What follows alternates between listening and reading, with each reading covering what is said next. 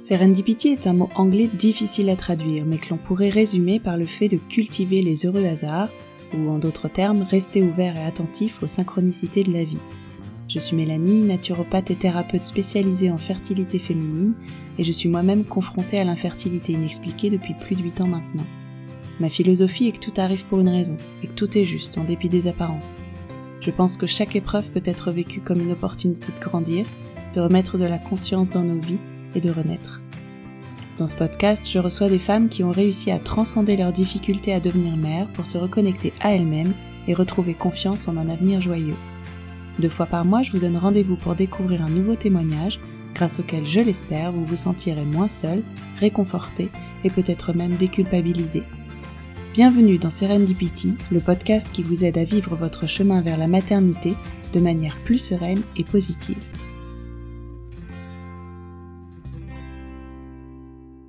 Pour ce huitième épisode, Audrey a accepté de nous parler de son parcours et de ses difficultés pour devenir mère.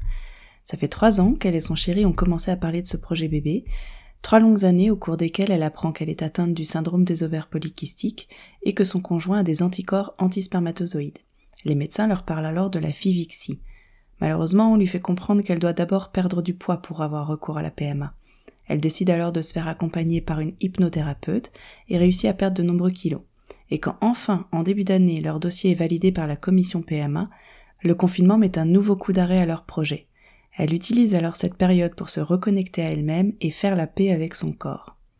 Audrey le dit, elle a perdu une partie d'elle-même avec la PMA.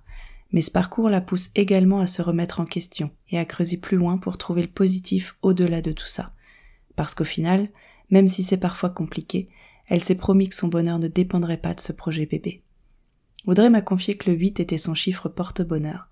Le hasard, ou plutôt la vie, puisque ni elle ni moi ne croyons au hasard, a fait que son témoignage est le huitième épisode de ce podcast. Et j'espère de tout cœur que c'est un joli signe annonciateur de belles nouvelles pour toi, Audrey. Bonjour Audrey, je suis ravie de te recevoir dans le podcast, j'espère que tu vas bien. Bonjour Mélanie, oui, merci de me recevoir. Et ouais, ça va très bien, merci. bon bah écoute, pour commencer, est-ce que tu peux te présenter en quelques mots? Donc moi, c'est Audrey, j'ai 33 ans, je bosse dans l'administratif, euh, j'habite en Bretagne, dans le Finistère Sud, et je suis avec euh, mon chéri depuis euh, à peu près 4 ans et demi. D'accord, ok. Et est-ce que tu peux nous parler de ton désir d'enfant? Donc, à partir de quand tu as eu envie d'avoir un enfant? Est-ce que c'est depuis toujours que ça t'habite ou est-ce que c'est plus récent?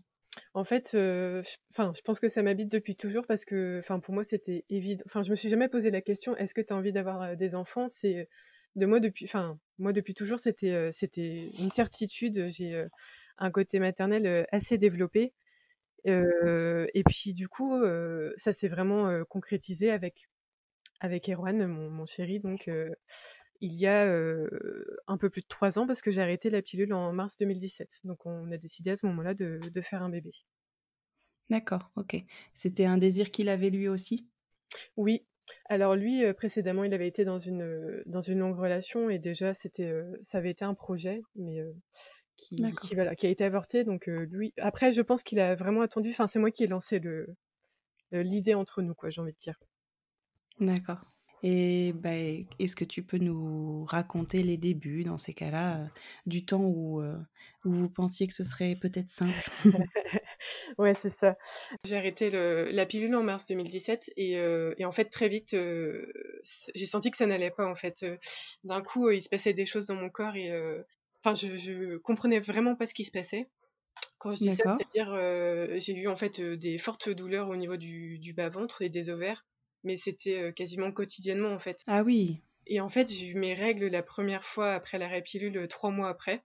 Donc je me suis dit bon ben voilà après enfin souvent on se dit allez la pilule enfin il faut le temps que le corps se remette etc sauf que ben trois mois après j'ai eu mes règles mais j'avais toujours ces douleurs et enfin vraiment je ne enfin je reconnaissais plus mon corps quoi je et donc j'ai laissé quand même les choses continuer comme ça j'ai eu mes règles donc tous les trois mois en fait jusqu'à ce que je me décide à aller voir un gynéco D'accord. Et donc j'ai pris rendez-vous avec une gynécologue en décembre 2017.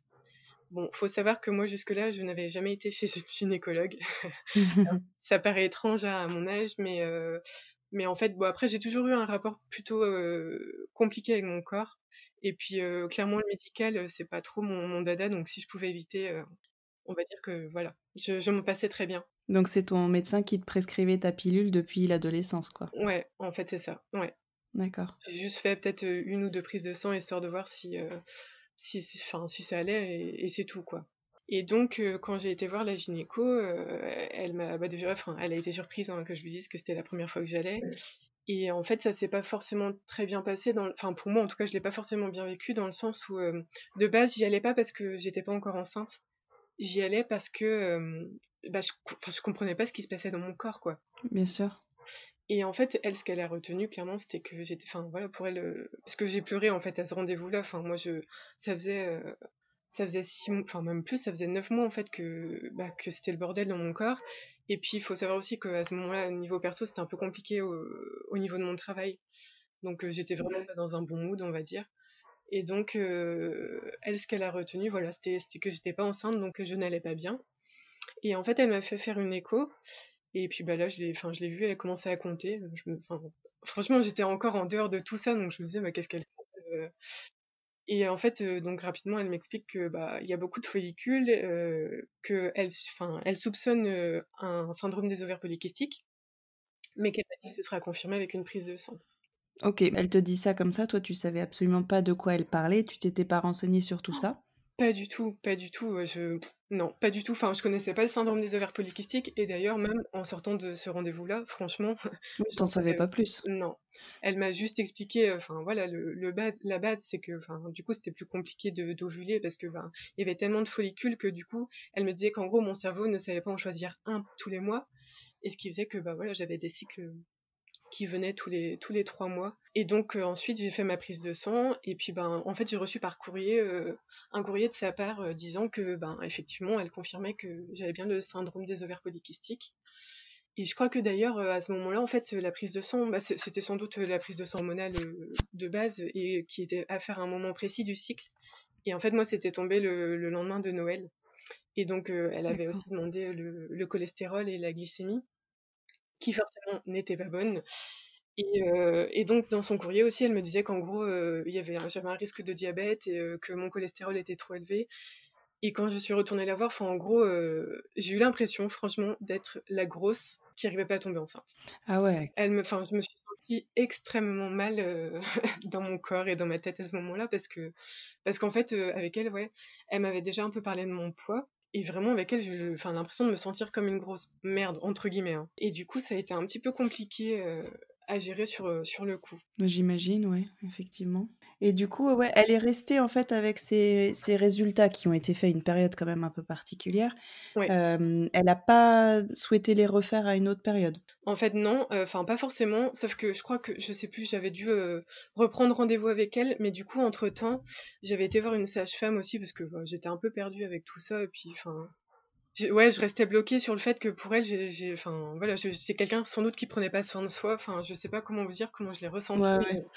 Et du coup, j'étais allée voir une sage-femme d'ailleurs euh, adorable.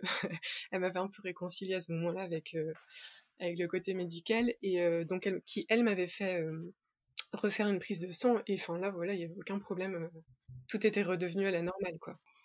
Mais il a fallu quand même que j'insiste à ce niveau-là euh, deux, trois fois avec la gynéco. Euh, parce qu'à chaque fois, elle, me disait, elle, elle, elle, relisait sans doute tout depuis le début, elle voyait ça, et je lui disais non, mais en fait, je vous rappelle que j'ai fait ce, cette prise de sang-là le lendemain de Noël. Donc, euh, donc forcément, c'était faussé. Ouais. Elle s'était mise une idée en tête, et puis elle voulait pas revenir dessus, quoi. Ben ouais, c'est ça. Et du coup, moi, ça m'a renvoyé une image de moi. Enfin, déjà que j'étais pas, j'avais pas forcément très confiance en moi à ce moment-là. Comme je te disais, voilà, j'étais dans une période un peu délicate, sachant que mmh. ouais, en fait, en 2018 je fais des petits apartés parce qu'en fait, enfin pour moi, j'ai j'ai vécu deux, deux, combats entre guillemets en, même temps. Ouais. Mais euh, du coup, j'ai en février 2018, j'ai fait un, un burn-out en fait. Euh. Je me suis arrêtée. Euh, enfin, je travaillais, ça n'allait pas. Et puis un jour, enfin, j'étais en congé en plus et, j'avais pris rendez-vous avec une psychologue que j'avais déjà vue dans, par le passé parce que je sentais que voilà, ça n'allait pas. Et en fait, à partir de, de ce moment-là, ben, ma vie a pris un autre tournant parce que du coup, je me suis retrouvée arrêtée pendant quelques mois. Où là, justement, ben, j'ai. En fait, au lieu de, de, prendre des traitements ou des choses comme ça, parce que tu sais, quand t'as un, un coup de mou, on a tendance à, à te prescrire. ouais. Tu vois ce que, ce que je veux dire Et enfin, moi, c'était hors de question parce qu'en fait, je sentais que tout, en fait, le côté boulot et le côté désir d'enfant, enfin, je sais que ça, ça remuait des choses profondes en moi et que je voulais, enfin, je voulais expulser de, de moi, enfin, je voulais ressortir ces choses-là et, qu'on n'en parle plus. Je voulais avancer dans, dans, le bon sens, quoi. Et donc, en fait, donc la gynéco, pendant ce temps-là, elle m'a dit bon, bah, on se laisse quelques mois pour voir pour voir où ça en est, on prend le temps, parce que de toute façon, on n'allait pas me faire faire, je pense, d'examens complémentaires tant que ça fait pas, euh, je sais pas, un an au moins que qu'on essaye d'avoir un enfant. En parallèle, ben j'ai donc j'ai vu une psychologue plusieurs fois, mais c'était plus lié à mon travail. Et en fait, euh, j'ai eu aussi un jour, on m'a donné le contact euh, d'une magnétiseuse qui habite pas très loin de chez moi, et je suis allée la voir. Et en fait, ça a été un peu la révélation.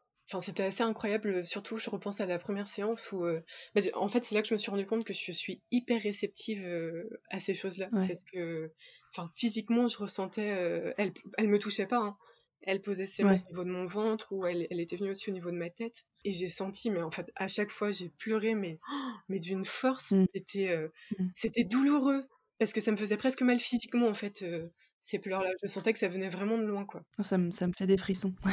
ouais. Mais moi aussi, tu vois, je suis un peu émue parce que, enfin, après, je, je t'en reparlerai parce que je l'ai vu, euh, je l'ai vu dernièrement et, et c'était assez, assez fort encore, mais Pardon, du coup, je suis vachement émue. Mais du coup, ça m'a fait vraiment, vraiment du bien. Euh, parce que j'ai ressorti des choses et euh, suite à ça, du coup, au niveau, niveau boulot, euh, j'ai pris un nouveau tournant parce que, parce que j'ai changé de, service et puis du coup, c'était un peu une. Je revivais un peu là. Côté professionnel. Et puis ben, après, j'ai décidé de retourner voir au bout d'un moment ma, ma, gynécologue. Et donc à chaque fois, en fait, j'y allais toute seule. Parce que pour moi, à partir du moment où elle m'avait dit que j'avais des ovaires polykystiques, et que donc c'était un peu plus compliqué qu'une personne qu'une femme lambda, on va dire, pour avoir un enfant, dans ma tête, c'était moi le problème. Et, et, en fait, jusque-là, ben, enfin, je voyais pas, j'y avais même pas pensé en fait au fait que Erwan, mon, mon compagnon, vienne avec moi au rendez-vous. D'accord, ouais. Et mmh. je sais que elle, en fait, elle, elle avait dû m'en parler une première fois. Je m'étais dit, bah ouais, ouais, cause toujours. Euh, en plus, euh, mon, mon compagnon, il a un métier, enfin, il est marin-pêcheur, donc euh, niveau disponibilité, c'est pas le métier le, le, plus facile pour ça. Ouais. Et donc, j'étais retournée parce que du coup, j'ai, je me suis replongée un peu dans mes examens, tout ça, mais J'étais retournée en décembre 2018 la voir, du coup, donc en fait, un an après mon premier rendez-vous avec elle. Et puis bah effectivement, j'étais toujours pas enceinte. Hein. Ouais, et t'as pas pensé à changer de gynécologue vu que le feeling ne passait pas vraiment en fait? En fait, c'est venu plus tard. D'accord. Que, que j'ai eu envie d'aller voir quelqu'un d'autre, ouais. Mais, euh, mais là, à ce moment-là, non, parce que, en fait, j'étais loin encore de m'imaginer aussi euh, le parcours qu'on aurait à, oui, vivre, entre guillemets.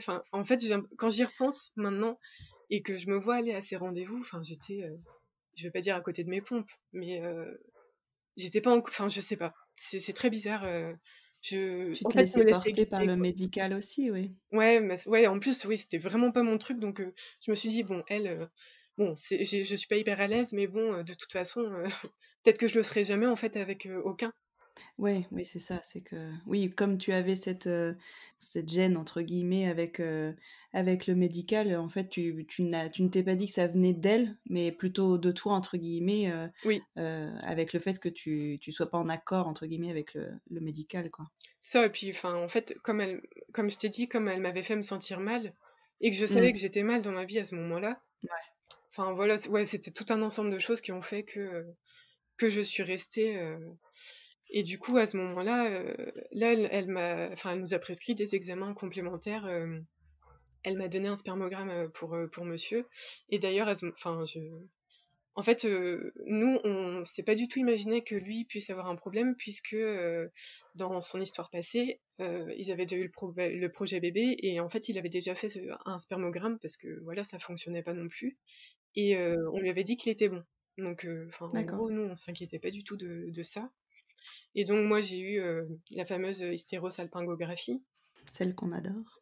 Ouais, mais c'est, enfin, en fait, euh, ouais, je m'attendais pas du tout à, à ce genre d'examen. Enfin, je savais pas ce que j'allais ressentir, parce qu'à ce moment-là, je- j'allais pas sur Internet, pas trop. Ouais. Donc je savais pas trop à quoi m'attendre. Et ouais. En fait, j'ai eu euh, sa- l'hystérosalpingographie et j'ai eu euh, l'hystéroscopie aussi. Et pour moi, ça a été la même chose. Et je crois que pendant les deux fois, j'ai lâché, un gros la vache pendant que j'avais mal parce que c'était une douleur intense quand même. hein. Ouais. Bah, après, on est toutes différentes, c'est vrai. Faut pas faire peur à celles qui, qui doivent en passer dans peu de temps. Ouais, Mais c'est vrai que bah, c'est, enfin, ça, ça reste un, un examen quand même pas très euh, agréable euh, physiquement. Et puis bon, voilà, dans la situation, c'est jamais de toute façon très agréable. Mais, euh, mais suivant les personnes, ça peut être euh, douloureux. euh, c'est pas, c'est pas une, une Oui, c'est pas une règle règle. Non. absolue. Non, non, bien sûr. ouais. Mais bon, voilà. Toi, en tout cas, ça n'a pas été très agréable. Non, voilà, je, je le enfin, qualifierais pas comme ça. En tout cas, après, si je devais le refaire, je referais. hein. Donc euh, ça va. Oui, je suis pas trop oui, oui, c'est sûr. Donc euh, le- elle m'avait dit par contre au prochain rendez-vous, je, je veux voir monsieur. Ah, d'accord, c'est bien. Ouais, là elle m'avait dit et bon, je m'étais dit ouais, effectivement. Et entre-temps, en plus de toute façon, euh, j'avais reçu le, le résultat de son spermogramme et là je m'étais dit hop hop hop, il y a quelque chose, euh, je, il y, a un truc Ah, qui va pas. d'accord. Toi, tu l'avais, tu l'avais vu, ouais. Ouais, j'avais vu parce qu'en fait ça me mettait que c'était euh, un spermogramme normal, mais elle avait demandé une, de faire une recherche de migration et de survie. Oui. Et en mm. fait, on voyait que je crois qu'il y avait plus de la moitié qui, euh, qui mourait euh, assez rapidement en fait. D'ac- Ouais, d'accord. Et ce qu'elle nous a confirmé en fait quand on est allé la voir, euh, elle nous a dit, elle nous a dit en fait qu'il présentait des, des anticorps antispermatozoïdes, donc, euh, donc en gros une grosse partie s'autodétruisent. Et par contre, ce qu'elle disait, c'est que normalement c'est lié à une, une infection ou quelque chose. Et en l'occurrence, bah, mon compagnon n'a rien eu de, de Oui, significatif. Donc on- en fait, on saura jamais. On saura jamais pourquoi c'est comme ça, mais c'est vrai que du coup, nous, ça, ça a été un, un choc parce que bah, moi, je savais que voilà, j'avais un truc qui n'allait pas, mais enfin, lui, on s'était jamais dit que, que c'est possible que lui Et du coup, elle, elle s'est arrêtée à un spermogramme ou il a dû en refaire un deuxième? Parce que souvent, il s'arrête pas pour euh, conclure en fait avec un seul spermogramme. ouais, ouais, non, il a dû en refaire un trois mois après. Oui, c'est ça. Et en fait, ça a confirmé hein, que c'était la même chose. ouais. Ok. Et donc, euh, donc, on a dû faire aussi les, euh, les cariotypes. Et parce que là, enfin, clairement, elle nous avait dit que si ça s'avérait, euh, voilà, être, euh, enfin, le spermogramme, si, si le, second résultat était le même, euh, il faudrait sans doute qu'on passe par la PMA. Et donc là, on a eu le cariotype à faire. Et puis, bah, donc moi, j'avais fait l'hystéroscopie aussi. Et bah, pas de souci pour moi à ce niveau-là, en tout cas. C'était une gynécologue spécialisée en PMA ou pas du tout? Ouais, mais c'est, enfin, ouais, oui. En fait, euh, d'un côté, tu vois, je me dis que j'ai eu de la chance parce que oui, Dès le départ, ouais. ouais, Mais tu l'avais choisie parce qu'elle était spécialisée en PMA ou c'est un hasard? C'est un hasard, mais bon, comme je crois pas au hasard, des fois, Oui, je me dis que euh, oui, on s'entend. Je suis d'accord, mais en tout cas, ça- c'était pas fait consciemment. Non, pas du tout, ouais. Non, non, j'ai- j'avais demandé un rendez-vous parce que, en fait, euh, je vais dans un... La voir comme ça, euh, en, en consultation, je, je vais dans un hôpital qui est proche de chez moi, mais elle exerce sur un, un autre hôpital, enfin, en fait, ils sont partenaires. Et donc, elle est, elle vient dans le petit hôpital que quelques jours comme ça. Donc, en fait, j'avais j'avais eu, voilà, la chance de tomber sur elle, quoi. D'accord, ok. Et donc, euh, là, on était euh, en février 2019 quand on a su... euh, quand on a su que bon, euh, possiblement on, on irait euh, en PMA, et en fait ça a été confirmé donc en mars 2019, où le dossier était passé en commission, et puis enfin vu, vu nos problèmes entre guillemets, on passerait directement à la FIVIXI. D'accord. Comment vous avez vécu cette annonce? Oh bah pas bien. Pas bien parce que, enfin, en fait, j'étais, ouais, alors, je te dis à l'époque, en fait, j'allais au rendez-vous, tu vois, l'hys- l'hystérosalpingographie, l'hystéroscopie, tout ça, j'y allais, mais en fait, je pense que j'avais pas encore conscience de, bah, que vraiment on devrait aller en PMA et, euh, et Ouais. pourtant le, le temps passait, hein, le vrai, c'est vrai, le, enfin, il se passait rien de, de côté grossesse, mais, euh, mais je pense qu'on se voile un peu la face à ce moment-là, et puis, euh, et le jour où on nous dit que bon, bah, ça va être ça, c'est déjà, c'est un, un premier choc, et en fait, moi aussi, enfin, ce qui m'a fait mal, c'est que la condition pour accéder au, au traitement, c'est qu'il fallait que je perde du poids. C'était euh, la condition sine qua non, donc en fait, à chaque fois, elle me parlait de mon poids, et en fait, euh, Ouais, c'était difficile parce que pour moi, la, la maternité et le poids, ce sont enfin, deux choses quand même douloureuses de Mm. mon histoire. Ouais. Le, le poids, ça a toujours été un, un combat, entre guillemets. Enfin, j'ai passé ma vie à faire du yo-yo. euh. Ouais. Donc, euh, ouais, c'est, enfin, j'ai pris vraiment une grosse claque. J'ai, euh, Ouais. Et puis, je pense que j'étais un petit peu dans le, dans le déni. Enfin, j'ai un petit esprit contradictoire. j'ai tendance, des fois, quand on, quand on, me pique sur quelque chose, à vouloir faire l'inverse. Et donc, il m'a fallu quand même quelques mois pour vraiment me dire que bah, il allait falloir que je perde vraiment du poids, en fait. Que c'était imposé, mais en même temps, je sais que d'un côté, c'était pour mon bien aussi. Donc, mmh il m'a fallu un petit temps d'adaptation. J'ai vraiment pris les choses en main en juin 2019, tu vois. D'accord il m'a fallu quelques mois et, euh, et pareil, en fait, j'étais dans la même démarche que euh, par rapport à mon boulot, etc. Quand ça n'allait pas, euh, c'est que je voulais, enfin cette fois, je voulais faire les choses vraiment bien parce que justement le yo-yo, mmh. j'en ai, enfin j'en ai eu marre. Tu vois, je pense que, enfin mon, mon, corps a été plus que malmené et puis et puis du coup, je voulais que les choses se fassent sur du long terme. Ouais. Et donc là, à ce moment-là, j'ai décidé d'aller voir une une hypnothérapeute. Ah, d'accord, très bien. Ouais, parce que ben, en fait, j'étais dans la continuité, hein, euh, tu vois, la, parce que je voyais la magnétiseuse de temps en temps, euh, bah, par rapport aussi à mon projet bébé, hein, clairement, parce que j'avais des gros coups de mou. Et, euh, et puis l'hypnothérapeute, je me suis dit que, vu que je sentais que j'étais réceptive à ce genre de choses, je me suis dit que j'allais tenter. Et j'en ai trouvé une, en fait, pareil, pas très loin de chez moi, qui, en fait, elle, elle, marche par rapport à la chrononutrition, donc comme mode de régime alimentaire. Donc, je, voulais voir ce que c'était, ça m'intéressait. Et en même temps, voilà, elle proposait des séances euh, d'hypnose pour, euh, pour travailler sur tout ça. Et euh, ça, pareil, j'ai trouvé ça hyper intéressant. J'ai dû aller la voir, je pense, trois fois. Et en fait, j'ai trouvé ça vachement, vachement intéressant parce que, en fait, quand elle me, pratiquait ces séances d'hypnose, j'étais là, mais en même temps, sans doute que, enfin, elle devait toucher le plus profond de moi parce que, pareil, mmh. en fait, elle parlait, elle me donnait des images en tête euh, et, je me souviens d'une d'une fois, je sais plus ce que c'était comme image, mais, euh, mais j'ai senti les larmes couler. C'était euh, c'était impressionnant. Ouais, tu es en état de conscience modifié et du coup, ça atteint vraiment ton inconscient. Et, et ouais, moi, j'en ai fait beaucoup aussi. Et c'est assez. Quand tu arrives vraiment à lâcher prise, c'est assez perturbant parce que, comme tu dis, tu es là, mais en même temps, t'es pas là, quoi. Mais c'est ça. En fait, tu te dis, tu sens que tu pourrais bouger, mais en même temps. Euh... Mais t'as pas envie. ouais, c'est exactement ça. Et ouais, j'ai trouvé ça assez incroyable et, euh... et en fait ça m'a fait beaucoup de bien et du coup ça m'a permis euh, bah, de relancer la machine euh, par rapport à ça et, euh, et du coup j'ai réussi à perdre, enfin à l'heure d'aujourd'hui, 18 kilos en adoptant aussi le régime. Ouais, merci. Moi j'avoue je suis, je suis un petit peu fière quand même, j'ai droit de... Bah tu peux, tu peux l'être.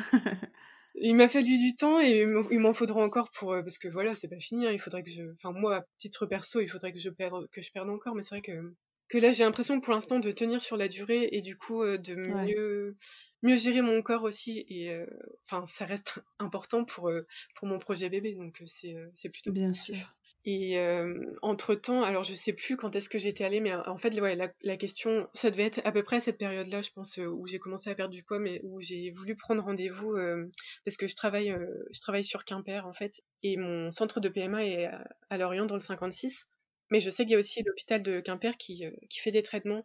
Et donc, j'avais pris rendez-vous avec un gynéco là-bas. Parce que, enfin, clairement, je me sentais pas à l'aise avec la mienne, en fait. Ouais. Sauf que, comme mon dossier avait été staffé à Lorient sur les FIV, à Quimper, en fait, ils ne font que les inséminations. Et donc, il aurait fallu que j'aille plus loin, beaucoup plus loin, pour, pour faire les FIV. Et c'est vrai que le gynéco m'avait dit, il me dit, je comprends, hein, peut-être que ça, voilà, vous n'êtes pas à l'aise, mais il me dit, en vrai, enfin, votre dossier, là, il est prêt, il n'y a plus qu'à. Et euh, il m'avait dit aussi, euh, enfin de toute façon, euh, concrètement, en gros, la gynéco, vous la verrez pas plus que ça, quoi. Donc il m'avait un petit peu, un petit peu perturbée et je m'étais posé la question. Je... Il m'a fallu un petit temps de réflexion et en fait, j'ai dû avoir un rendez-vous avec la gynéco, sans doute à peu près aussi à la même période. Et là, en fait, je vais, je vais déballer ce que j'avais sur le cœur. Et ça m'a fait beaucoup de bien. Du coup, en fait, on a échangé toutes les deux. Et je me suis dit que bah, finalement, je pense que c'est enfin, voilà, c'est moi, comme j'ai commencé, j'étais dans un mauvais mood, j'avais une mauvaise vision de moi, enfin voilà.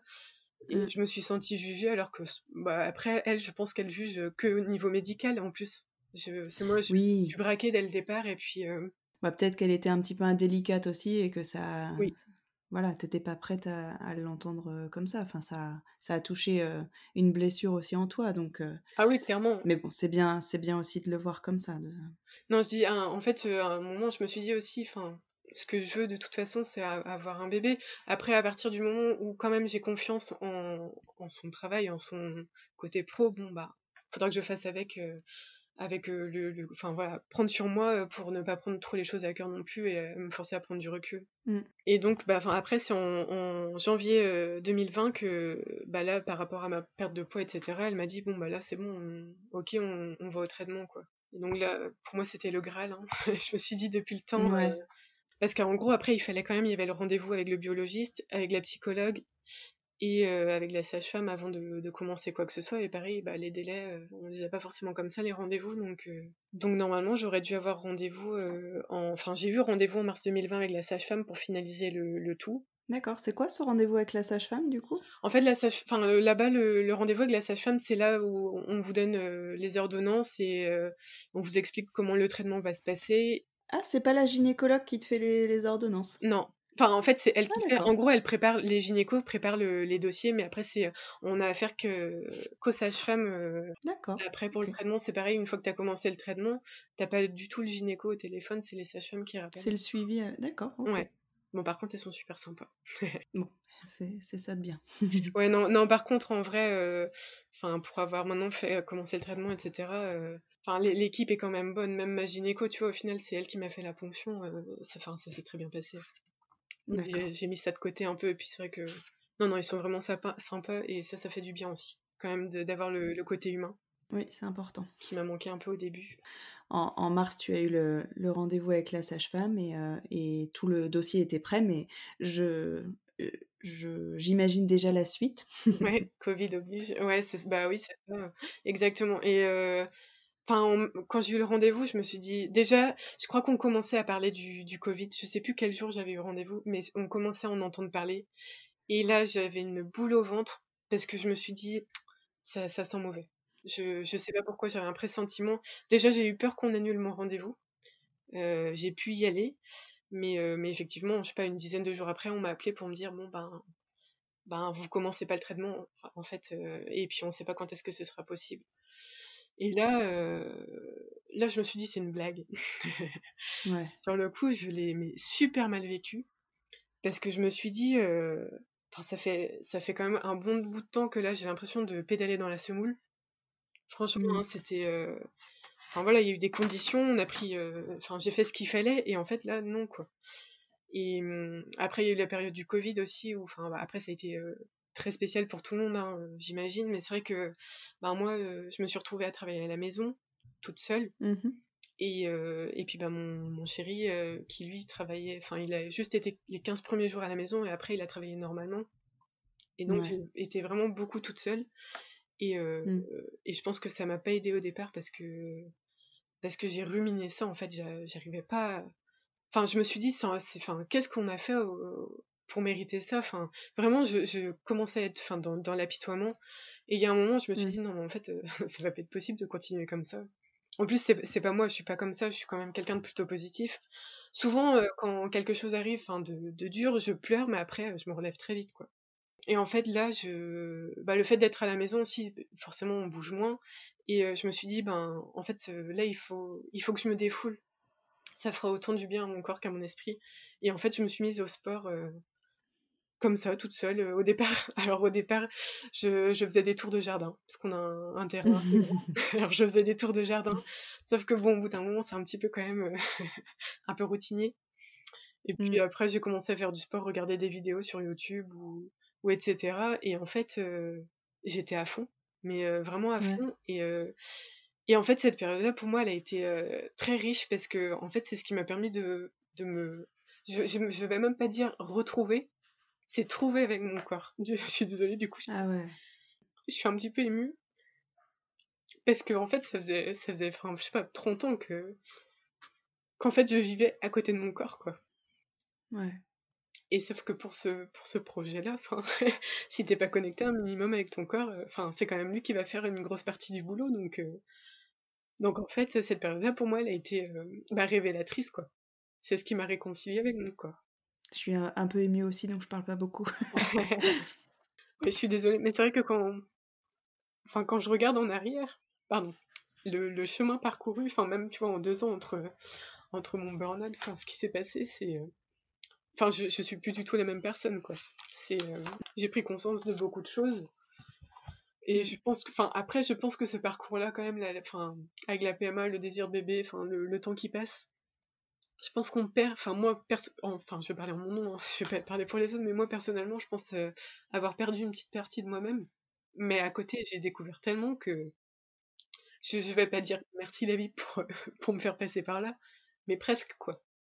Oui, si, si. Si, si, il y a une forme de gratitude quand même. Euh, parce que parce que ça veut pas dire qu'on n'aurait pas eu ces déclics-là d'une autre manière, hein, c'est sûr, et que bah, on souhaite ça à personne et que si on avait pu l'éviter, on l'aurait fait évidemment.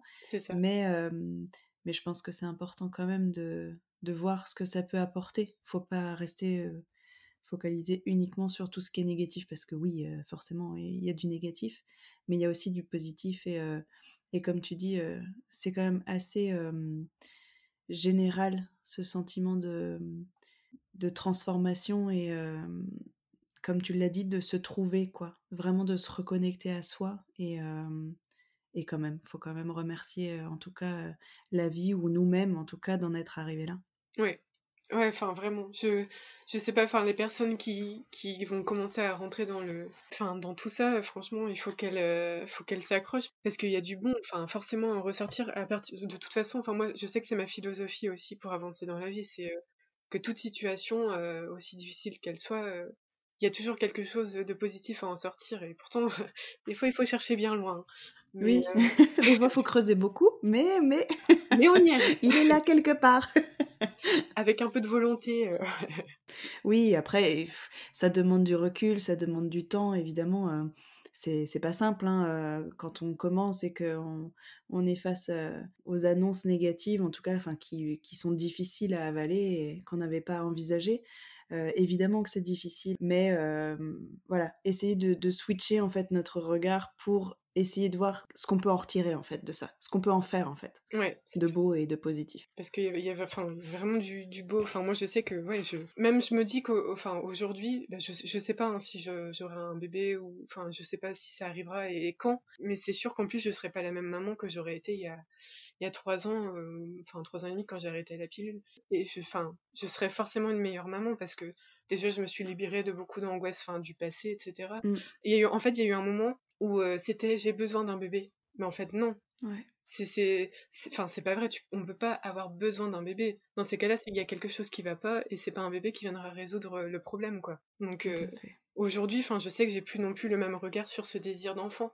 Après, enfin moi, voilà, moi j'ai perdu ma maman, j'avais 10 ans, donc enfin en gros, je sais plus ce que c'est d'avoir une maman. Et puis, enfin, faut, faut être honnête, c'est une blessure qui reste, enfin, qui reste quand même à vie, on va dire, mais après, je, enfin ça, je sais que je m'en suis libérée, mais du coup, euh, au départ, je pense que je voulais un enfant pour euh, pour guérir un peu ça. Alors qu'aujourd'hui, mmh. euh, j'ai envie d'avoir un enfant parce que parce que je suis bien dans ma vie, je suis bien avec mon chéri, c'est avec lui que j'ai envie d'avoir un enfant, c'est pas avec quelqu'un d'autre. Enfin, c'est pas. Donc ouais, mon regard a changé aussi sur sur ce désir d'enfant. Ouais, c'est bien, bravo en si peu de temps, il m'a fallu quelques années de plus quand même pour en arriver là. Après, chacun avance à son rythme. Hein. bien sûr, bien sûr. Et donc, du coup, euh, pour le, le, fil de l'histoire, hein, on, va, on va revenir un petit peu plus léger.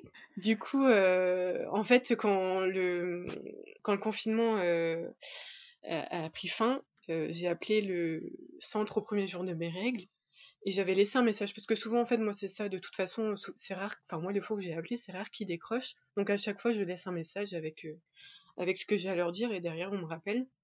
Bon en mai on ne m'a pas rappelé. Je dis bon je veux bien ah ouais. ça venait ouais ça venait juste de se terminer. Je me dis bon je veux, je veux pas euh, je veux pas me prendre la tête euh, je vais attendre. Et au mois de juin quand j'ai eu à nouveau mes règles j'ai rappelé et là, euh, j'ai eu la gynéco, par contre, qui m'a rappelé. Et je sentais bien à sa voix que moi, il y avait quelque chose quand même euh, qui n'allait pas. Et je me suis dit, bon, bah, autant qu'elle me dise. En plus, elle me l'a pas dit clairement. Il a fait, enfin voilà, elle a sous-entendu qu'en gros, euh, il savait pas trop euh, quoi faire de moi entre guillemets parce que bah, par rapport à mon poids encore euh, je présentais des non. et là je me suis dit mais là, là, dans ma tête en vrai je me suis dit non mais c'est une, blague quoi. Et en plus tu vois c'est ça aussi qui, qui a fait que forcément au bout d'un moment je me vois comme euh, la grosse de service c'est que enfin sans cesse on me l'a il te ramène toujours à ça. Ouais, et alors qu'en plus honnêtement dans ma vie je me suis jamais senti senti diminuer de faire quoi que ce soit par rapport à ça. Pour moi ça a jamais été un handicap. Ça a été un handicap pour moi euh, psychologiquement mais enfin physiquement, ça va quoi. Je, je peux courir si je veux. Enfin, et donc là, je me suis dit, bon, et en fait, euh, on a quand même discuté un peu, parce qu'en fait, entre-temps, j'avais perdu encore un peu de poids, et, euh, et elle m'avait dit, bon, ben, elle me dit, euh, non, ok, on, on, y va, quoi. On se lance, elle me dit, par contre, le, le, centre ferme euh, entre mi-juillet et mi-août. Donc en gros, euh, si on commence, euh, enfin voilà, il faut que le, timing soit bon, quoi. Ouais. Et en fait, bah, c'était juste juste quand même. Et, et au final, j'ai quand même réussi à, enfin j'ai pu faire mon, premier traitement. les premiers jours de, de stimulation, ça bougeait pas beaucoup, donc on me mettait, enfin voilà, je inconsciemment, hein, il me mettait la pression parce que j'ai dû les 5-6 premiers jours euh, en gros ça bougeait pas beaucoup et on voyait le temps passer je me suis enfin bon il te mettait la pression mais qu'est-ce que tu veux qu'est-ce que tu veux faire? Non mais c'est ça. Non mais parce que je sais plus à une écho euh, on m'a dit bah par contre ce serait bien que ça évolue. Ah ouais je veux bien mais à un moment moi je leur parle bah euh, écoutez je vais leur parler je vais leur expliquer. Ah bah je peux te dire que je leur ai parlé hein. ils étaient briefés bon les gars. On déconne plus et, euh, bizarrement, en plus, c'est drôle parce que, euh, en fait, ils sont quatre euh, gynécos de, à faire partie de l'équipe. Donc, mes quatre premiers rendez-vous, j'ai eu un gynéco différent. Donc, en quatre fois, c'est bon, j'avais fait le tour de l'équipe. Et, et, je crois que c'était la, dernière, justement, où ça commençait à, bah, un peu à bouger. Elle m'a fait trop rire parce que. Enfin, elle était, mais vous leur parlez? Ah, je dis, mais je fais que ça. enfin, ils vous entendent. Et donc, du coup, j'ai dû avoir euh, ouais, 15 jours de stimulation. Euh, enfin, tu vois, ça c'est pareil, je me dis. Euh, enfin, c'est un parcours, enfin, voilà, c'est pas, c'est pas agréable, mais il y a des, des souvenirs qu'on aura, mon chéri et moi, enfin, que d'autres couples n'ont pas. Enfin, quand je repense à la première piqûre, parce que j'avais décidé de tout faire toute seule, mais je, je, je me marre parce que je me souviens, il me parlait, et en fait, j'étais dans un état de stress, mais total, je sais pas, le quart d'heure avant. Et à un moment, je lui ai dit, je suis désolée, hein, je dis, c'est, c'est, c'est... Enfin, je suis vraiment désolée, mais en fait, j'en ai rien à foutre de ce que tu me dis là. Je, je... Oh, tu peux me parler, je, je... ça, ça n'atteint pas mon cerveau, quoi. Donc, euh, enfin, vois, je me dis, voilà, il y a des petites choses comme ça, euh, qui, me, qui me font rire, et, euh, et ça, ça reste quand même des bons souvenirs malgré tout. Bah oui. Et en plus, tu vois, j'arrive aussi à trouver du positif, c'est que je trouve que j'ai eu plutôt de la chance pendant ce premier protocole parce que, ben, vu qu'il y avait les vacances et que c'était en sortie de confinement, il n'y avait pas grand monde. Donc moi, j'ai pas connu, euh, tu vois, les, les échographies à la chaîne. Enfin, quand je suis arrivée, le, max qu'on était dans la salle d'attente, c'était 4 euh, ou un truc comme ça. Donc, euh, ouais. pour moi, j'ai plutôt eu des bonnes conditions pour, pour vivre ça. Et puis, j'ai eu des bonnes conditions parce que on a réussi à aller à la ponction. Ça, c'était mon stress parce que, entre temps, en fait, entre, entre l'attente, etc., j'avais commencé à créer mon, mon compte Instagram par rapport à la PMA, donc un, un compte où j'ai aucune aucune de mes connaissances, etc. C'est vraiment un truc euh, où je voulais que pour ça et mon petit jardin secret, entre guillemets. Et euh, là, j'avais commencé du coup, bah, forcément, à me renseigner sur tout ça. Et quand je. Enfin, voilà. Après, c'est pareil, quand tu vois certains parcours, tu te dis, waouh, c'est euh, chaud. Enfin, les, les, femmes qui n'arrivent pas à la ponction ou qui ont très peu de mmh. enfin tu, vois ça euh, d'un œil, enfin ça, ça, fait peur honnêtement. Ouais, c'est vrai qu'on nous en parle pas quand on rentre en PMA et bon, je me dis que bon les médecins heureusement qu'ils nous parlent pas de tout ce qui peut arriver de négatif non plus, mais j'imagine moi j'ai eu la chance de ne pas vivre ça non plus, mais j'imagine que quand on n'est pas du tout préparé et qu'on ne sait pas que ça peut se passer comme ça, ça doit être quand même assez violent à vivre de se dire que bah non finalement il y aura même pas de ponction ou quand il y a une ponction bah il y a aucun aucun ovocyte. Je sais pas ce qui est le mieux de découvrir ça sur le sur le coup ou qu'on te prévienne quand même un minimum. Je, ben, je pense que enfin prévenir ça peut ne pas faire de mal quand même. Après, moi, je sais que du coup, j'étais bah, prévenue euh, avec les réseaux. Mais d'un côté, c'est pour ça aussi, tu vois, les réseaux, ça a du bon parce que clairement, j'ai appris beaucoup de choses ou, bah, tu vois, les podcasts, je connaissais, je connaissais pas avant. Enfin, ça m'a ouvert euh, tout un monde. Mais en même temps, j'ai clairement perdu ma naïveté euh, en lisant tout ce que j'ai lu parce que du coup, ben, c'est sûr. Par rapport à mon, je pense à, par rapport à mon copain, qui lui, enfin, clairement, déjà, c'est un homme, donc je pense, on n'a pas le, même vécu, mmh. on n'a pas la même vision des choses, mais clairement, Enfin, moi, j'avais pas du tout aucune naïveté. Moi, j'avais trop peur euh, de pas réussir à aller à la ponction. Je... En fait, en plus, moi, je suis une stressée de, de base, donc euh, forcément, je pense à chaque fois au scénario catastrophe. C'est le paradoxe en moi, c'est que je suis quelqu'un de positif, mais malgré tout, je, je pense toujours au pire parce qu'on ne sait jamais. mais bon, du coup, j'ai, euh, on est, enfin, j'ai réussi à aller à la ponction et Et d'ailleurs, ouais, c'était ma, bah, tu vois, c'était ma gynéco attitrée euh, qui m'a fait la ponction. Et d'ailleurs, euh, Ouais. je me souviens quand je j'ai été installée dans le bloc, en fait, elle est venue me voir parce que je savais déjà que ce serait elle, mais elle me dit, ah bah, elle me dit, ah, c'est moi qui fais votre ponction. euh. Elle me dit, ah, ça va aller. Enfin, en fait, elle, elle s'était approchée de, de moi pour me parler et je l'ai trouvée super douce et super gentille. Et du coup, là, d'un coup, j'ai Ouais. une bouffée d'émotions, mais, mais énorme, quoi. Parce que, en fait, c'était un mélange de tout. C'était euh, enfin, tu vois, enfin, on avançait. C'était un, pour moi, c'était un pas énorme, quoi. Et puis, euh, enfin, je, ouais, je l'ai trouvé. Enfin, c'est- d'un côté, tu vois, c'était elle qui me faisait, donc d'un côté, ça me faisait plaisir parce que parce qu'elle m'a su, enfin, elle me suit quand même du coup maintenant depuis quelques temps. Oui, c'est celle que tu connaissais le mieux quand même au final. Ouais, c'est ça. Oui, complètement, ouais. Ça reste ma, ma gynéco attitrée, donc c'est elle qui prend les décisions. Enfin, bon, même si des fois ça doit être en collégial, hein, mais euh, ça reste elle. Et puis, ouais, du coup, euh, euh, ma ponction se passe. Euh, j'avais, enfin, j'avais demandé à faire euh, ça sous anesthésie générale parce Oui. que euh, j'avais le choix sinon de faire sous hypnose. Je sais que je suis réceptive à l'hypnose, mais honnêtement, j'étais tellement stressée par ça que, Ouais, que je me suis dit non, allez, endormez-moi et, et faites ce que vous voulez. c'est ça. Et ouais, donc le réveil a été un peu. je me souviens, je me suis réveillée en sursaut d'un coup. je en fait, je voulais me réveiller d'un coup, être bien, et en fait, bah non, ça se passe pas comme ça, il faut un petit temps quand même. Ouais, un petit temps, ouais. Et, euh, et en fait, c'est en fin de matinée que la gynéco est venue pour euh, bah, faire le compte rendu. Et là, euh, du coup, elle m'avait dit qu'elle avait réussi à ponctionner 24 ovocytes. Waouh, Ouais, j'étais super fière. bah ouais. tu te dis dans ces moments-là, t'es un peu con parce que, enfin, tu sais pas comment ça va être la suite, mais alors j'étais trop fière, quoi. Je regardais mon chéri lui dire, eh, t'as vu quand même, eh, je, je fais pas ça pour rire, quoi. Et tu leur avais parlé aussi, faut dire. Ouais, c'est ça, ouais, tu vois, ils avaient été briefés. Finalement, ils ont bien écouté quand même. Ouais, ça va. Et donc, du coup, elle me disait que, enfin, elle nous a dit que 19 euh, ovocytes avaient pu être injectés. Ah, super. Donc, En euh, plus, ah Ouais, ouais. on, on était vraiment super contents. Après, donc, elle nous avait dit que donc, ma ponction s'était passée un lundi. Elle m'avait dit que j'aurais un appel le, le jeudi, je crois qu'elle. Ouais, le jeudi, euh, premier appel du biologiste pour voir euh, comment ça, enfin, où ça en était. Et un dernier appel, normalement, euh, le samedi. Ah Et ouais, en donc fait, il est poussé dès le départ à au moins J5 alors. ouais, ouais, c'est ça. D'accord. Ouais, ils ont fait, pas tenté les J2, quoi. Ils... Tout de suite les si, bah J5. justement, en fait, si, euh, du coup, j'ai eu un appel, je vois mon téléphone sonner le, le, le mercredi. Ouais. Et euh, bah là, moi, en fait, je connais le numéro de l'hôpital. Et là, moi, du coup, gros point de stress parce que normalement, c'était le jeudi. Bah ouais. Euh, sachant que j'avais suivi un ou deux comptes où les nanas, en fait, les embryons, il n'y en avait aucun. Enfin, il y avait eu une ponction et Ouais. aucun embryon. Je me suis dit, putain. En Hmm. l'espace de deux secondes, je me suis dit, c'est mort, quoi. Ouais. Tu vois, toujours, toujours positive. hein. Ouais, on est tous un peu comme ça, malheureusement. hein.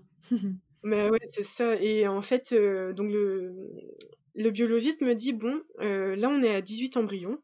Il me dit, on en a, j'en ai congelé deux, en fait, il, euh, à Ah, c'est J2, bien. du coup, pour être, ouais, pour être sûr qu'il y en ait, en fait, euh, quoi qu'il arrive. Ah, c'est chouette. Il m'a dit qu'ils étaient super beaux, et puis euh, il me disait qu'il laissait pousser le reste jusqu'à samedi. Et là, quand j'ai raccroché, franchement, j'ai pleuré. Mais Ah je ouais. crois, il me- enfin, tu vois, c'était comme je savais encore que ça pouvait mal se passer, tu vois, Ouais. voilà, Une nouvelle victoire. Voilà, En fait, chaque étape nous stresse et puis chaque étape passée, on souffle euh, et puis on repart euh, sur une autre, euh, une autre euh, inconnue, quoi. Ouais, c'est ça, exactement. Et, euh, et du coup, j'avais peur qu'on m'appelle pas le samedi. Je me suis je, je sais pas pourquoi, parce que c'était le week-end, je me suis dit peut-être qu'on m'appellerait pas. Et en fait, euh, si, si, il m'a appelé le, le samedi, je me souviens en plus, j'étais chez ma grand-mère, il y avait ma sœur, euh, ma sœur et mon beau-frère qui étaient là aussi. Et bon, bah, en fait, en gros, il s'avère un petit peu dans quoi j'étais lancée. Donc, donc là, le biologiste m'a annoncé qu'il avait congelé 8 autres, euh, huit autres embryons, donc on en avait 10 au total. Super. Et du coup, il n'y avait pas de transfert frais de prévu? Non, alors euh, déjà parce que le centre, enfin, en fait, le centre avait fermé déjà Ah, c'était trop juste, ouais. Ouais, et puis de toute façon, euh, je crois que franchement, j'avais un, un début d'hyper- d'hyperstimulation parce que Ah, ouais, j'ai eu droit à, à des piqûres euh, pendant 15 jours là pour éviter la coagulation du sang et, euh, et franchement, j'ai morflé. euh. Je m'attendais pas d'ailleurs à, à souffrir comme ça parce que le jour même, euh, l'après-midi, ça allait, tu vois, même je déconnais avec mon copain, enfin, ça allait franchement. ouais. Et par contre, dans la nuit, j'ai j'ai pas mal souffert et non non je- enfin en fait c'était ça il m'avait dit que de toute façon dans mon cas j'avais dû faire le déclenchement au décapeptile et et donc dans ces cas-là on sait que c'est pas possible D'accord. Mm. ouais Donc je savais que de toute façon il faudrait que j'attende euh, pour avoir un transfert mais ça ça va enfin tu vois du coup ça n'a pas été une surprise parce que en fait on m'a briefé assez tôt par rapport au euh, par rapport à ça donc euh, donc c'était pas une surprise. Oui, tu le savais que c'était le protocole en fait. Ouais, c'est ça. On m'avait prévenu, je sais plus, peut-être au, deuxième ou troisième contrôle parce que bah déjà, le fait d'avoir des ovaires polykystiques. Bah, c'est ça. Ouais. Mmh. Donc bon, je me suis dit c'est pas grave, mais c'est vrai que bah, d'ailleurs à l'hôpital, elle m'avait dit du coup pour le transcongelé, enfin, elle m'avait expliqué comment ça se passerait et puis et puis du coup, au premier jour de mes règles, après la ponction, j'ai dû faire, euh, faire une injection de, de aussi, 3 euh, mg, euh, qui bloque l'ovulation pour le cycle suivant. Donc, ouais, d'ailleurs, ça, les effets aussi, c'est sympa. les bouffées de chaleur et, compagnie. Ça, c'est vrai que j'en ai pas parlé, mais moi, c'est quelque chose quand même qui me... des fois, je me suis... Enfin, je me sens parce que c'est encore à l'heure actuelle, mais je me sens un peu touchée dans ma féminité parfois avec le traitement. Ouais parce que mon corps ne réagit pas. Enfin, il est pas comme d'habitude, quoi. Ouais. Et, et, je sais que dans certaines situations, ça a pu me, faire pleurer. Ouais. Pas très étonnant quand on me connaît, hein, mais parce que ouais, je, je le reconnais pas suivant et c'est assez déstabilisant. Enfin, moi, en tout cas, ça me déstabilise pas mal parfois. D'accord, ouais. Mais c'est pareil. Enfin voilà, c'est de toute façon, je sais pourquoi je le fais. Et puis je pense que maintenant, je vais le vivre différemment parce que en fait, je, je connais quoi. Je pense que c'était la première fois aussi où tu te demandes un peu ce qui t'arrive de. Enfin, tu sais pas trop euh, comment gérer la chose. Et puis en fait, euh, là maintenant, vu que voilà, j'ai vu toute la procédure et que je suis repartie sur la même, euh, oui. Ça devrait aller. Je parle par rapport au, transfert. Ouais. Ça devrait, ouais, ça devrait aller. Mmh du coup, le centre fermé cet été. Et, et tu savais à peu près à quelle période tu allais pouvoir avoir le transfert? Ouais, parce que du coup, j'ai eu mes règles fin juillet. Je devais les appeler bah, dès qu'ils ouvraient hein, pour leur dire que j'avais bien fait l'injection, etc. Et euh, je crois qu'ils contrôlent autour de J35 ou un truc comme ça. Donc je savais que fin août, normalement, euh, ça devrait se faire. Et en plus, ouais, c'est en vrai, c'est super bien tombé parce que tu vois, je me dis, je me dis, tu vois, on a eu de la chance encore parce qu'en fait, tout ça est tombé pendant nos vacances. Euh, le, le, contrôle écho et prise de sang pendant nos congés et pareil le transfert en fait le premier transfert s'est fait pendant nos vacances donc on n'avait pas de stress par rapport au boulot, etc. Mm. Après, moi, par contre, de base, euh, j'ai pas de, stress avec le boulot parce que j'ai j'ai la, chance énorme d'avoir une chef euh, à qui j'ai pu en parler et qui est hyper compréhensive, qui a été hyper arrangeante. Enfin, pour moi, c'est, tu vois, je lui ai dit, enfin, je lui ai dit plusieurs fois que franchement, c'était énorme parce que du coup, on a déjà quand même pas mal de stress par rapport à tout ça et le fait d'avoir ça en moins, bah, c'est, enfin, pour moi, c'était énorme. C'est certain. Et du coup, tu t'es servi, entre guillemets, de la loi qui existe aussi, bah, qui nous permet d'avoir des absences pendant nos parcours PMA et d'être rémunérés ou pas? Non, en fait, j'ai évité parce que en faisant ça, il fallait passer par, par la, la direction ou les ressources humaines. Oui, il fallait en, passer en parler au RH, oui.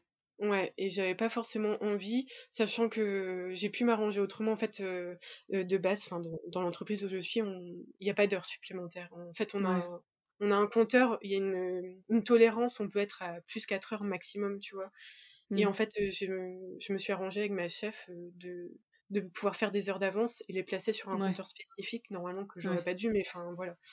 Et ça, c'est plus ou moins transparent parce que je pense qu'ils sont pas là à pister, à pister tout le monde. Mais du coup, je me suis, en fait, j'ai fait des heures pour pouvoir rattraper mes absences. D'accord. Bon, en tout cas, il y avait cette dimension-là qui n'était pas. Ça ne faisait pas partie de la charge mentale dans ce parcours, quoi. Non, c'est déjà énorme. Ouais, franchement, ouais. Et le, fait d'être en vacances pour le transfert, enfin, c'est. Ouais, c'était bien parce que du coup, on était dans de bonnes conditions. Et puis, euh, en fait, le jour où on allait euh, faire le transfert, après, on partait directement parce qu'on a un voilier. Mmh. nos, vacances, enfin, si on peut l'été, c'est partir en voilier, pas forcément loin, mais voilà. Et c'est vrai que tu déconnectes tout de suite, en fait. Ouais. Et donc tout de suite après, on est parti et ça m'a fait un bien fou parce que pendant les trois jours, on est parti. Enfin, j'y pensais à mon embryon, hein, mais mais j'étais bien quoi. Oui, de manière sereine et positive. Et d'ailleurs, ce transfert était un peu particulier. Enfin, bon, déjà, j'avoue, je savais pas trop à quoi m'attendre, enfin, comment ça allait se passer. Mais l'embryon, c'était un petit, un petit coquin, hein, parce que mmh. Euh, en fait, la gynéco donc a, pris la seringue. Elle, en plus, on suivait sur l'écran. Elle a dit, bah vous allez voir normalement comme un petit éclair, vous allez le voir euh, partir. Et en plus, on était quatre. Je me souviens, bah du coup, il y avait la gynéco, il y avait euh, la sage-femme, et moi et mon, et mon chéri. à regarder l'écran, puis on s'est dit ah ouais, c'est bon, on l'a vu quoi. Et le biologiste derrière vérifie la seringue et en fait non, l'embryon était resté dans la seringue. C'est vrai? Ouais.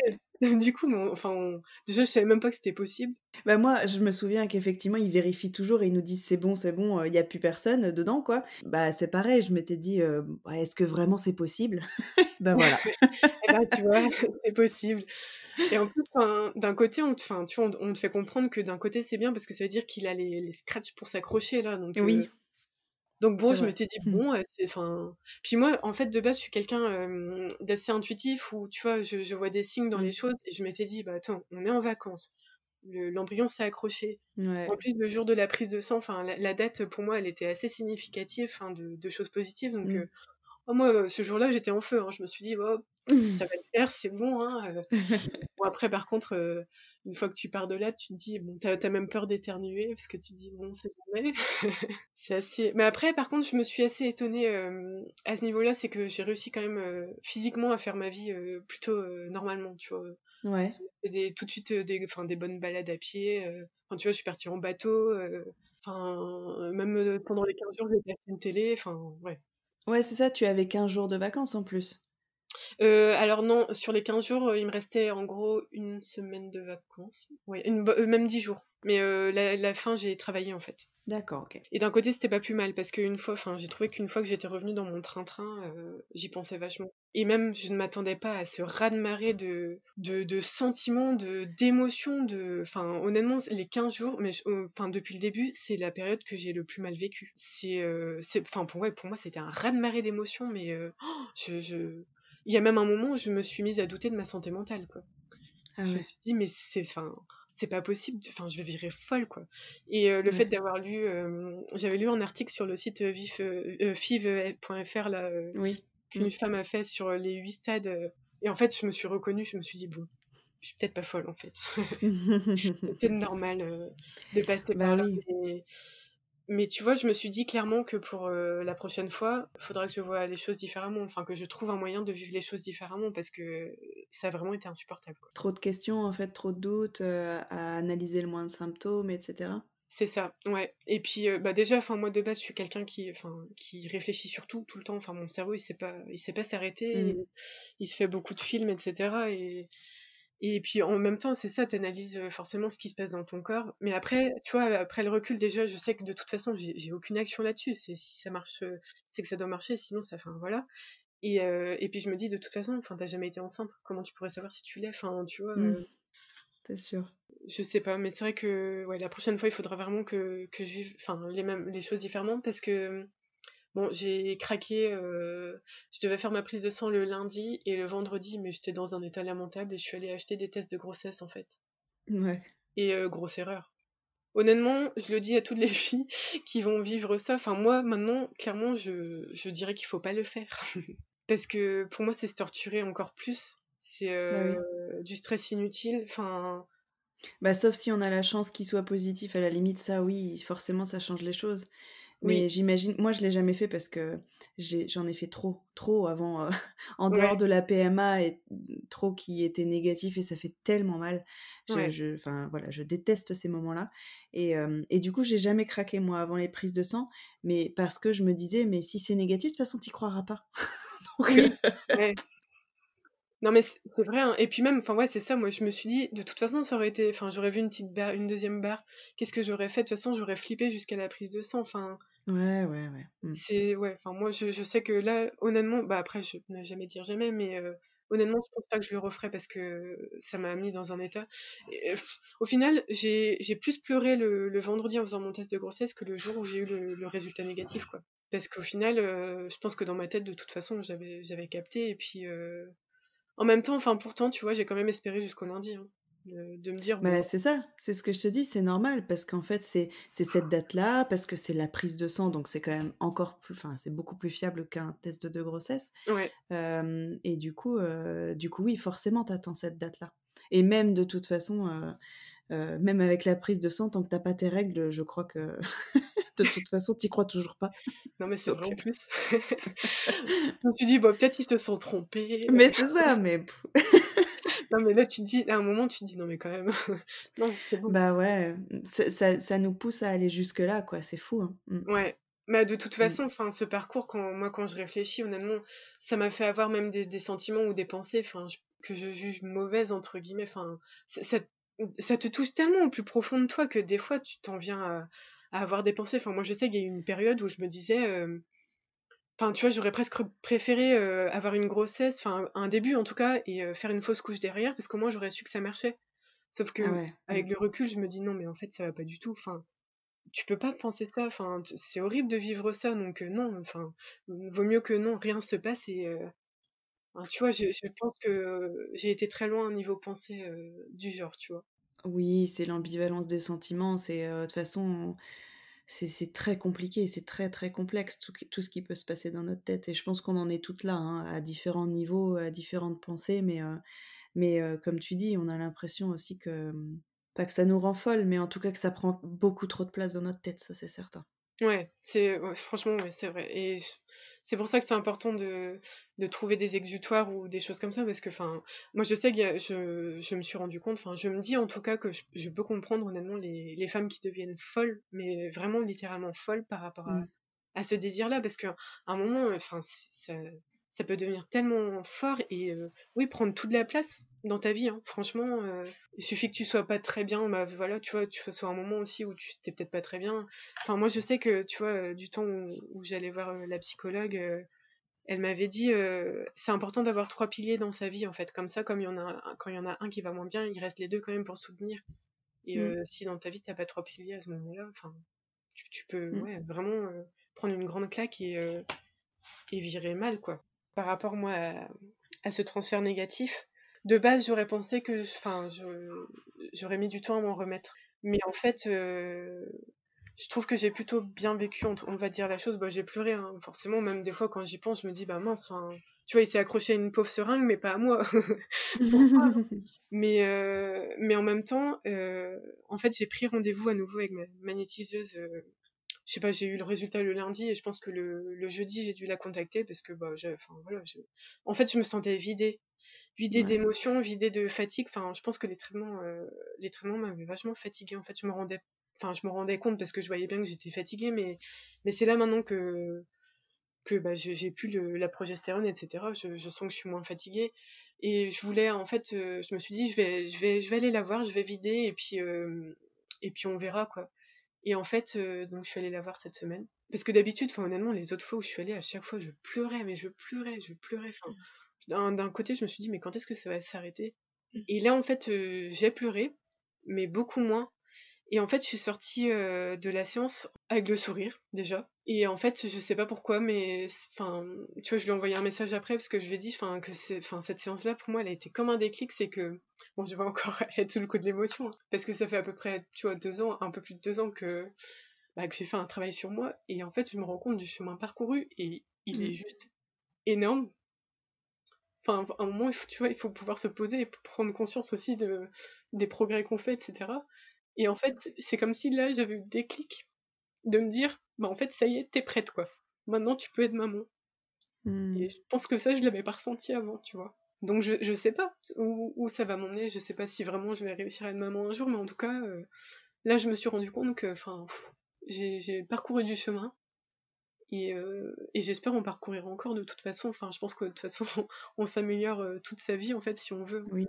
Mais, euh, mais vraiment, là, je, je pense que je vais aborder le second transfert vraiment différemment. C'est chouette d'avoir ce genre de déclic et quel que soit ce que ça apporte derrière, c'est important rien que pour toi en tout cas.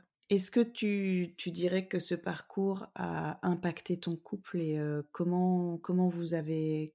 Qu'est-ce que vous mettez en place pour, pour le vivre au mieux tous les deux? Ben, je pense que j'ai de la chance d'être avec quelqu'un qui n'est pas du tout comme moi. parce que honnêtement sinon on serait dans la merde mais euh, mmh. il est très euh, très stoïque très bah, après lui enfin voilà c'est c'est pas quelqu'un qui parle forcément de ses sentiments etc mais euh, mais ça c'est pareil tu vois c'est avec le temps parce qu'au départ moi je, je sais que je gardais beaucoup de choses pour moi parce que j'avais été habituée à ça en fait dans, dans ma vie. Et tu vois par rapport au début de ce parcours enfin j'ai j'ai commencé à prendre vraiment appui sur lui. Et c'est vrai que enfin nous on est dans une dans une relation où on est hyper complices, on, rigole beaucoup, c'est beaucoup de légèreté entre nous, et en même temps, on peut tout se dire, enfin, je, suis vraiment très à l'aise avec lui, ce qui ne m'était jamais arrivé, et, euh, et du coup, pour l'instant, enfin, honnêtement, ça pèse pas, ça pèse pas sur mon couple, parce que il est quand même vachement compréhensif, je, pense qu'il voit les efforts que, je fais au quotidien, enfin, tu vois, le... Mmh voilà, j'ai quand même dû perdre du poids entre le, le traitement aussi. Enfin, tu vois, le, fait que je me sois piquée toute seule, je sais que d'un côté, mmh. il, est, un peu admiratif parce que je sais que, enfin, lui, euh, il a peur des aiguilles, etc. Donc, euh, donc ça aurait été compliqué peut-être si ça avait été l'inverse, mais, euh, mais c'est vrai que, après, on a la, la, la, philosophie, pardon, de se dire que, ben, en fait, on est déjà heureux à deux et c'est déjà quand même pas mal, quoi. Ouais. C'est pas donné à tout le monde, je pense. Et puis, puis c'est vrai que enfin on, s'aime vraiment beaucoup donc euh, enfin ça aide aussi ça porte enfin parce que c'est vrai que mmh. par contre je pense qu'un enfin un parcours comme ça si euh, dans le couple c'est ça bat un peu de l'aile enfin ça, ça, peut très vite euh, être compliqué parce que enfin comme je te disais moi je sais que par rapport au traitement enfin voilà mon corps enfin je me suis je me sens atteinte dans ma féminité donc des fois c'est c'est pas forcément facile mmh. à assumer au quotidien et, et c'est vrai que lui enfin j'ai aucun reproche enfin j'ai aucun Vraiment, euh, enfin, je sais que même s'il y a eu des moments, honnêtement, je me suis sentie seule. Hein. Euh, j'avais l'impression de me battre seule dans, dans ce parcours-là, mais parce que, voilà, quand tu prends du recul, tu te rends compte aussi quand même que les hommes et les femmes ne vivent pas du tout les choses de la même façon, déjà de base. Hein. Mais c'est vrai que mmh. là, comme, enfin, nous, c'est c'est notre corps, enfin, physique aussi qui prend euh, qui prend cher entre guillemets. Ouais. Je, je, sais que des fois, il a, enfin voilà, il, il, a du mal à se mettre à ma place parce que il, enfin voilà, il peut pas le faire. Mais pour mmh. autant, euh, je sais qu'il est là et qu'il me soutient, quoi. Tant mieux. Eh bien, écoute, pour conclure, qu'est-ce que tu retiens en tout cas de ce, de ce parcours? Parce que même si tu n'as fait, euh, fait qu'une seule fille, mais ça fait quand même un moment au final que tu, que tu es en PMA, puisque ça fait, euh, ça fait presque deux ans finalement que vous avez commencé à envisager la PMA. Qu'est-ce que tu retiens avec ce recul justement de ces trois ans? Bah, enfin, pour moi, c'est certes le temps est, très long, hein, ça, décourage par moments, mais en fait, il faut, faut pouvoir voir les choses différemment et, tirer le, meilleur de tout ça. Après, enfin, moi, j'encourage vraiment aussi les, les, femmes à parler de, pas forcément à leur entourage si elles se sentent pas à l'aise, mais je pense qu'en parler c'est hyper important parce que moi, je vois tu vois, j'ai créé mon, mon, compte Insta, euh, j'ai regardé, c'était en février. Donc ça faisait quand même un bon moment déjà que, euh, que la, enfin, la PMA était envisagée chez nous. Et enfin, pour moi, je me sentais déjà en PMA puisque de toute façon, euh, j'arrivais pas à avoir de bébé autrement. Et, et, en fait, ça me fait beaucoup de bien d'échanger avec des personnes qui vivent la même chose. Enfin, ça n'a rien à voir, tu vois, je vais en parler à des copines qui, qui l'ont pas vécu, euh, elles vont être empathiques, elles vont comprendre, mais c'est pas du tout là. Enfin, là, tu vois, tu vas parler à quelqu'un de des capsules de progestérone, euh, tout de suite, euh, tu vois, elles vont comprendre ce que tu as envie de dire, et ça fait tellement du bien. Oui. Enfin, moi, je sais qu'en particulier, là, j'ai rencontré une, une fille sur Insta avec qui on, parle quasiment tous les jours, et, et j'aime bien parce qu'en même temps, enfin, tu vois, on, peut parler crûment. Mm. Et, on se comprend. Et euh, je sais que tu vois, il y a pas longtemps, il y a une personne qui est venue me parler, une femme qui me disait que, enfin, elle, ça faisait, je crois, un moment qu'elle était en PMA et elle n'en avait parlé à personne, mais personne. Et pour moi, en vrai, mais ça m'a fait tellement de la peine, ça m'a travaillé. Hein. Je lui ai dit, même après, je lui ai dit, mais enfin, c'est pas possible de rester dans ta douleur comme ça. Enfin, à un moment, il faut que tu partages. Enfin, pour moi, c'est, c'est, la parole, c'est hyper important et ça peut sauver, franchement. Hein. Mm. Je pense aussi. Donc je, retiens que qu'il faut euh, il faut s'entourer ou, pouvoir s'exprimer. Enfin voilà, il faut pouvoir euh, trouver un exutoire à tout ça parce que sinon on, vire fou. Et puis euh, puis ouais moi tu vois les, les médecines, je sais que les médecines médecines parallèles entre guillemets, ça peut aider aussi. Enfin je sais que ce parcours aujourd'hui enfin ouais moi je suis plus du tout la même personne et puis ça m'a permis de me connecter à mon corps et et même, tu vois, c'est pour ça, tu vois, la gynéco, ça a été difficile par rapport à la question de poids, du poids, mais au final, ben, je, dis presque merci aujourd'hui parce que je me sens mieux dans ma peau, c'est clair. Ça fait partie du cheminement, finalement, ouais. Ouais. Mmh. Et qu'est-ce qu'on peut te souhaiter, du coup, pour la suite, pour l'avenir? On pourrait me souhaiter d'avoir un bébé, mais je crois qu'avant tout, comme, comme je t'ai dit tout à l'heure quand je t'avais envoyé un message, c'est, je crois que le plus important, c'est de, de pouvoir être heureuse euh, sans, enfin, voilà, de, pouvoir euh, être, me dire que je suis heureuse dans ma vie, même si voilà, mon, projet n'est pas encore abouti, ou peut-être qu'il aboutira pas, mais enfin là, tu vois, ça me fait prendre conscience que en fait, c'est pas, c'est pas le centre de ma vie. Enfin, à un moment, j'ai une vie, j'ai d'autres projets, j'ai d'autres. Et donc, juste, on peut me souhaiter d'être heureuse. Je crois que c'est la base. Bah, je te le souhaite de tout cœur, je vous le souhaite de tout cœur. Merci beaucoup, merci beaucoup d'avoir partagé euh, tout ton parcours et, euh, et je te souhaite plein de belles choses. Merci à toi aussi. Merci de nous avoir écoutés. Pour ne manquer aucun épisode, suivez Serendipity le podcast sur Instagram et pensez à le soutenir en mettant 5 étoiles sur Apple Podcast ou sur votre plateforme préférée. Si vous souhaitez vous aussi témoigner, n'hésitez pas à m'écrire via mon compte Insta, je serai ravie d'échanger avec vous. Et en attendant le prochain épisode, souvenez-vous de cette citation de Paul Éluard, Il n'y a pas de hasard, il n'y a que des rendez-vous. Prenez bien soin de vous.